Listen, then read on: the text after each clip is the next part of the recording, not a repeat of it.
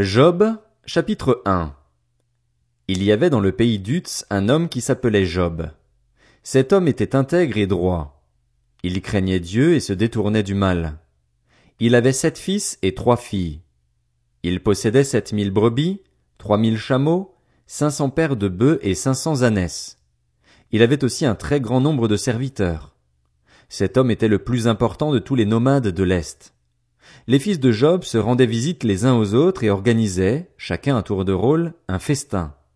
Ils invitaient leurs trois sœurs à manger et boire avec eux.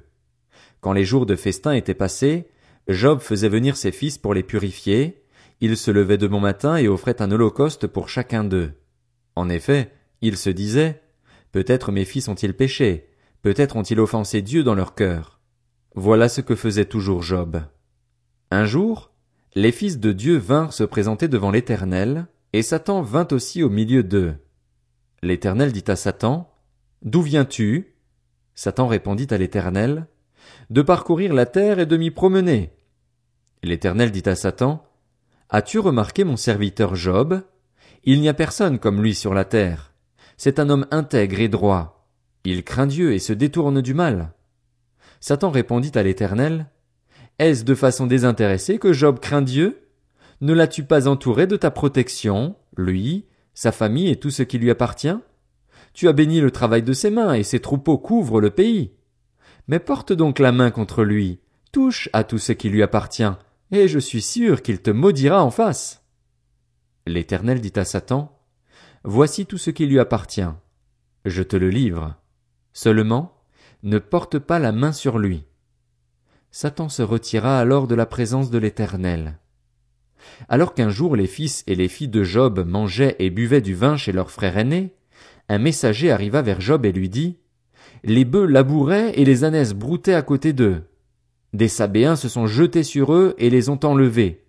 Ils ont tué les serviteurs à coups d'épée et je suis le seul à avoir pu m'échapper pour t'en apporter la nouvelle. Il parlait encore lorsqu'un autre messager arriva et dit, La foudre est tombée du ciel, a embrasé les brebis et les serviteurs et les a dévorés. Je suis le seul à avoir pu m'échapper pour t'en apporter la nouvelle.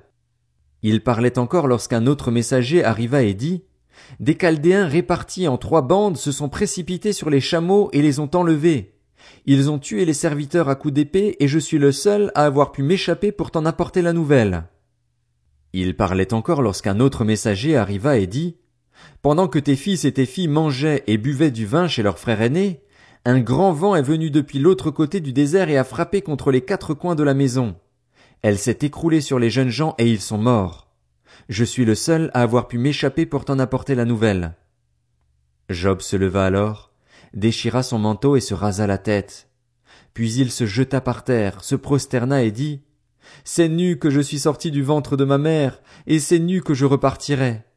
L'Éternel a donné et l'Éternel a repris. Que le nom de l'Éternel soit béni. Dans tout cela, Job ne pécha pas, il n'attribua rien d'inapproprié à Dieu.